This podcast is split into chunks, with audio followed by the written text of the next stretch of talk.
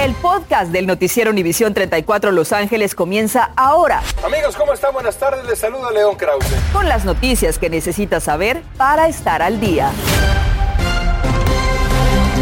Personas que den positivo al COVID-19 y no muestren síntomas ya no tendrán que estar en cuarentena por 10 días. Los CDC recortan el periodo de aislamiento y hay otras indicaciones para personas que aún no se han puesto la dosis de refuerzo. Le explicaremos. Muy buenas tardes amigos, les saluda Mili Delgado, es un placer poder estar con ustedes. Comenzamos con esto la policía de Los Ángeles publicó imágenes de la cámara corporal y otros detalles del tiroteo perpetrado por agentes en el que murió una niña de 14 años que fue alcanzada por una bala perdida mientras la policía abatía a tiros a un sospechoso de asalto a una tienda Burlington en North Hollywood. El video incluye imágenes que muestran al sospechoso atacando a una mujer con el candado de acero de una bicicleta, haciéndola sangrar mientras llegan los oficiales. Por otra parte, un grupo de activistas de derechos civiles exigió hace apenas unos momentos el arresto y procesamiento inmediato del oficial del Departamento de la Policía de Los Ángeles que abrió fuego y mató de un tiro a la niña Valentina Orellana de 14 años, como se dio a conocer en su momento. Una bala perdida durante el enfrentamiento atravesó una de las delgadas paredes del vestidor donde se encontraba la joven. Y los padres de Valentina Orellana Peralta y sus abogados hablarán mañana públicamente sobre sus exigencias de transparencia por parte del Departamento de la Policía de Los Ángeles luego del trágico tiroteo donde la joven falleció. Valentina recibió un tiro en el pecho que se asume como una bala perdida en el escenario de los hechos. Ella se estaba probando vestidos para la celebración de un quinceañero y murió en brazos de su madre. Estaremos muy al pendientes del desarrollo de esta historia. Y en otras noticias, ni se frustren, ya saben que hay severos retrasos y cancelaciones de vuelos para los viajeros que salen de nuestros aeropuertos. Soer Navarro, desde el Aeropuerto Internacional de Los Ángeles, nos tiene las razones y cómo está la situación. Buenas tardes. Más de 100 vuelos cancelados y mucha frustración. Y es que el número de contagios por la nueva variante Omicron del COVID-19 ha puesto a las aerolíneas en jaque. Y es que son sus mismos empleados los que están resultando contagiados, afectando a familias completas que soñaban con estas fechas. Ayer vinimos y nos cancelaron el viaje. Hoy vinimos otra vez, nos cancelan el viaje. Hemos andado todo el día en el aeropuerto y todavía no agarramos boletos. No soy la única. Nomás póngase ahí a hablarle a la gente. Allá está un muchacho que está desesperado también. Casualmente, el número de viajes coincide con el aumento de las hospitalizaciones relacionadas con COVID en el estado durante las últimas tres semanas y el aumento de nuevos casos de Omicron. En general, las hospitalizaciones por COVID-19 aumentaron en un 16% en todo el estado y en un 39% en el condado de Los Ángeles. Yo siempre he estado usando el cubreboca y, este, y hasta ahorita que me puse la mascarilla porque mi hija me dijo, mamá, dice, ya ves que dicen que ya hay otro virus vete protegida. Oh, no, pero está, está todo bien, la verdad, sí, llegamos a tiempo y sí van a salir todo a tiempo, no, no, no miro mucho que haya tanto problema aquí en el aeropuerto, se ve todo tranquilo, la verdad. Algunas de las recomendaciones básicas, pero muy importantes para evitar inconvenientes y sorpresas son. So the big thing is to stay in contact with your airline. You know, a lot of cases the airline will text you and, and try and keep you up to date on what's going on. Chequear sus correos o mensajes ya que ahí puede haber información acerca de posibles cancelaciones, revisar si las restricciones sanitarias no afectan su vuelo, corroborar sus conexiones y si vale la pena realizar el viaje además de seguir las medidas sanitarias pertinentes. Y todos estos viajeros en la fila esperan no encontrarse con ninguna sorpresa al llegar al mostrador. Y si usted es una de las personas que va a aprovechar a viajar estos últimos días, recuerde seguir las sugerencias y no encontrarse con un mal momento. Desde el Aeropuerto Internacional de Los Ángeles, Zoe Navarro, vuelvo contigo al estudio.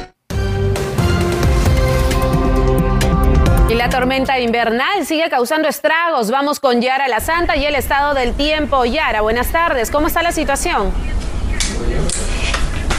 Gracias, Mili. Feliz tarde para ti, para todos en casa, amigos. La tercera tormenta ya llegó con toda su fuerza, una tarde lluviosa y hay que destacar que la intensa nevada que cayó en la sierra sigue generando inconvenientes para los conductores con cierres precisamente la interestatal 80 entre Colfax y la línea con Nevada. Incluso cuanto más alta la elevación, más problemas para los conductores porque la nevada es más fuerte. De hecho, sigue nevando acumulados históricos a través de la Sierra Nevada y también también en las montañas del sur de California. De inmediato vamos a ver esa imagen de satélite radar. Esta es la tercera tormenta, señores y señores. Llegó con retraso. Por esa razón, la tarde ha estado bastante activa con aguaceros de leves a moderados, inclusive, que han estado cruzando el centro de Los Ángeles y a esta hora de la tarde ya se concentran principalmente hacia las zonas del interior de San Bernardino, Riverside. Y ahí vemos en Rancho Cucamonga, San Bernardino, llueve a esta hora, afectando la autopista 10, 215, el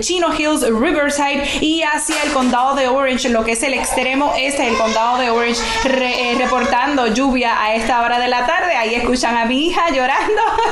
y bueno, eh, advertencia por helada. ¿Por qué? Porque nos concentramos en las temperaturas gélidas que estarán afectándonos esta noche. Si usted vive entre Santa Paula, Fillmore, Santa Clarita, Simi Valley, Augora Hills, San Fernando, Burbank, toda esa zona reportando temperaturas al amanecer por debajo de esos 32 grados en Fahrenheit. Y viene más lluvia por ahí, amigos. Así que los espero en unos minutos con ese detalle del pronóstico del tiempo. No se me vaya. Gracias, Yara. Y hay largas filas de personas esperando para hacerse una prueba de coronavirus. No todos llegan con síntomas, pero sí con la preocupación al enterarse de que en alguna reunión navideña familiar o en su trabajo entraron en contacto con alguien que dio positivo al coronavirus ante la variante Omicron, que es más contagiosa. Hay más lugares y horarios más amplios para hacerse las pruebas, como en Union Station. Para estar, para estar seguro que todos estemos bien y ayudar a la comunidad que no se vaya a, infectar más. Regresaron a habilitar también las unidades móviles donde están llevando a cabo pruebas a persona aún sin cita y en áreas donde se han registrado muchos casos y también están visitando en casa a personas que necesitan una prueba y no pueden salir o desplazarse. Y en las últimas cifras, el condado de Los Ángeles reportó 7.425 nuevos contagios, además de nueve muertes adicionales y más de 900 pacientes hospitalizados que en estos momentos están debatiendo entre la vida y la muerte. Y cabe resaltar que estas cifras pueden reflejar algunas demoras por el fin de semana feriado. Hospitales locales como el Cedar Sinai emitió hoy un pedido urgente a los residentes sanos y elegibles de Los Ángeles para que donen sangre. Esto se da como resultado de una escasez crítica en los bancos de sangre y esta falta se ha intensificado en medio de la pandemia porque se detuvieron las campañas de donación de sangre en las escuelas y en otros lugares durante mucho tiempo. También la Cruz Roja Americana y otros proveedores de sangre están luchando por restaurar la falta de plasma, por eso hacen un llamado. Escuchemos por la pandemia, este, la gente que, mucha gente que normalmente este, dona sangre eh, no lo han hecho este, por cuestiones de estar, este, mantenerse este, seguro, ¿no? Pero la necesidad de los hospitales y de los pacientes, eso no ha cambiado. Las campañas de donación de sangre se establecen cumpliendo los protocolos de distanciamiento físico y los donantes deben usar máscaras en todo momento. Y son muchas las personas que planean salir de viaje en estos días para celebrar el fin de año. Es por eso que las autoridades están en máxima alerta para detectar a conductores intoxicados. Quienes sean atrapados podrían enfrentar graves consecuencias legales y hasta afectar su proceso migratorio. El informe lo tiene Tayana García. Mezclar esto con esto no es una buena idea, es lo que nos asegura el oficial Arturo Montiel de la Patrulla de Caminos de California, ya que las consecuencias serían severas. En realidad las consecuencias son demasiadas que no vale la pena porque en primera te va a salir de 10 a 15 mil dólares, es carísimo. Aparte, tienes que pasar mucho tiempo en el departamento de vehículos arreglando todo lo de tu licencia, tu aseguranza, el seguro del carro te va más de duplicar. Además de la multa, los pagos de la corte del corralón y si hay accidente, el costo de la grúa. Arturo, ¿y cuánto alcohol es mucho alcohol? O sea, ¿qué tal si alguien dice, no, es que yo no tomé tanto, la verdad yo estoy bien, puedo igual conducir, que es lo típico, ¿no? El límite es .08, ese es el límite en el cual se le puede arrestar a una persona por la sección A y B, pero a una persona que está involucrada en un choque o una persona que de, de, plano uh, tiene punto .03, se le puede arrestar simplemente por la sección A de, de, esa sección. O sea que con solo tomarse una cerveza ya puede ser arrestado por conducir bajo las influencias del alcohol. Tenemos todos los oficiales disponibles en las carreteras buscando a personas que están manejando bajo la influencia de alcohol o drogas. Si está involucrado en un accidente donde alguien es herido o muere, puede enfrentar cargos de homicidio vehicular y hasta 10 años en prisión. En ese caso ya se convierte en una felonía que vas automáticamente a la prisión, ya no vas a la cárcel de la ciudad del condado, sino simplemente vas a la prisión este, y tienes demasiados cargos. Además, si estás en un proceso migratorio, un cargo de esta índole podría truncarte el futuro. Si tú estás pidiendo ayuda para al gobierno para que te traigan a este país y ellos ven que en lugar de ser una ayuda para el país, eres una carga, pues simplemente van a decir, oye, pues no, esta persona no la queremos aquí. Antes de agarrar las llaves, no olvides que actualmente tienes muchas opciones. Están los taxis, aplicaciones como Uber y Lyft, que por un precio módico pueden llevarte a tu destino. La AAA también está ofreciendo este servicio gratis durante esta temporada y por supuesto el conductor designado nunca pasa de moda. Acuérdense de no mezclar el alcohol con el volante. Ah, vamos a estar patrullando este, este fin de semana. Queremos que todos lleguen con bien a casa y no dejen que una celebración se convierta en una tragedia. Al regresar, las personas que den positivo al COVID-19 y no muestren síntomas ya no tendrán que estar en cuarentena por 10 días. Los CDC recortan el periodo de aislamiento. Y todavía hay ayuda disponible para cubrir los gastos funerarios de quienes han tenido un familiar que ha muerto por coronavirus. Le diremos cómo solicitarlo. Y a pesar de estar en pleno receso navideño, el LAUSD sigue llevando comida a sus estudiantes. Le diremos dónde y cómo beneficiarse de esta ayuda. Y en vivo desde casa en Contacto Deportivo se jugó partido de la Liga Premier. Manchester United se midió ante el Newcastle. Además es oficial, el Piojo Alvarado ya llegó a Guadalajara. La información completa más adelante. Estás escuchando el podcast del noticiero Univisión 34 Los Ángeles. Funcionarios del Centro para el Control y Prevención de Enfermedades están recortando las restricciones de aislamiento para los estadounidenses que den positivo al coronavirus y reduciendo el tiempo que los contactos cercanos tienen para ponerse en cuarentena, pasando de 10 días a solo 5. Esto se da porque, de acuerdo con la evidencia de los CDC, las personas con el coronavirus son más infecciosas dos días antes y tres días después de que desarrollen los síntomas. Desafortunadamente, ha habido un aumento en hospitalizaciones infantiles a causa del COVID-19 en estados como Nueva York. Pero localmente en California esta alza de infecciones está generando gran preocupación entre la comunidad médica porque estamos en medio de la propagación de la variante Omicron. Por ello nos enlazamos con el doctor Edward Jones López. Él es infectólogo de USC. Doctor, muchas gracias por estar con nosotros. Un placer, gracias por invitarme.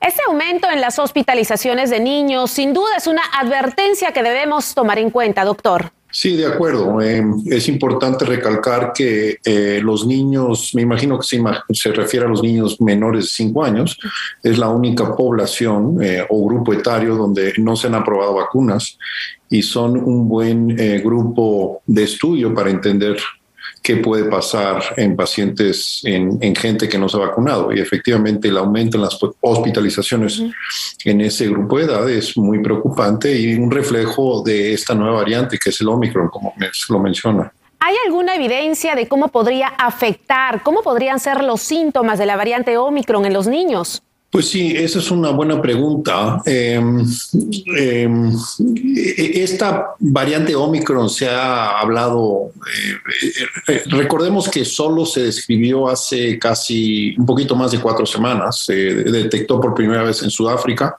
a finales de noviembre, creo que fue el, 24 de noviembre cuando se reportó por primera vez.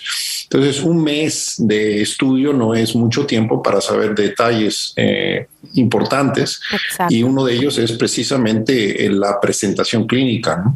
Eh, lo que sí se sabe, lo que se ha reportado en algunos estudios es que esta variante causa una enfermedad menos eh, sintomática, mucho más parecido a, digamos, a un catarro común. Sabemos que los niños, por ejemplo, doctor, elegibles para la vacuna son de entre 5 a 11 años, pero ¿qué pasa con los menores de 4 años? ¿Cómo debemos protegerlos? Pues las protecciones que se le pueden dar a los niños eh, no elegibles para vacunas son los mismos que son para eh, las mismas recomendaciones para, digamos, para adultos, ¿no? Que, que, son las cosas que hemos hablado ya casi dos años, que es eh, sobre todo la ventilación, estar tratando de reunirse en un número reducido de gente en, ambientes bien ventilados o en, el exterior. Eso es uno. Número dos es usar mascarillas bien eh, ajustadas, bien puestas, de alta calidad. Y número tres es el distanciamiento, ¿no? Eh, eh, por lo menos un metro y medio, dos metros seis pies para tratar de reducir la probabilidad de transmisión.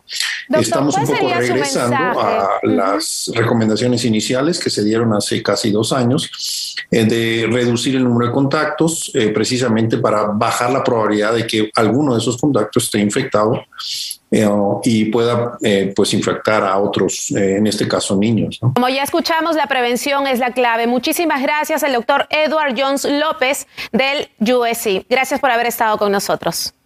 Muy amable, gracias por invitarme. Seguimos con la información. Todavía hay ayuda disponible para cubrir los gastos fúnebres a quienes han tenido un familiar que ha muerto por coronavirus. Pueden recibir hasta 9 mil dólares de reembolso, pero muchas familias aún no lo han solicitado. Hasta el 6 de diciembre, unas 226 mil familias se habían beneficiado de esta ayuda, poco más de la cuarta parte de todas las muertes por coronavirus reportadas en Estados Unidos. Para saber más sobre esta ayuda, vaya a la página de internet fima.gov. Es tiempo de Ya estamos con Felipe Valenzuela, que viene cargado de información. ¿Qué tal? Muy buenas tardes, Meli. Te saludo con mucho gusto y buenas tardes a todos ustedes. No perdemos tiempo y desde casa en vivo en Contacto Deportivo. Vamos con los deportes. Arrancamos con el fútbol americano de la NFL. Ayer los Rams obtuvieron su primer boleto a lo que será los playoffs Rams venció a Minnesota 30-23 y por cuánta temporada de las cinco el equipo jugará en los playoffs. Rams ahora se mantiene en la primera posición de la división del oeste con récord de 11 ganados y 4 perdidos.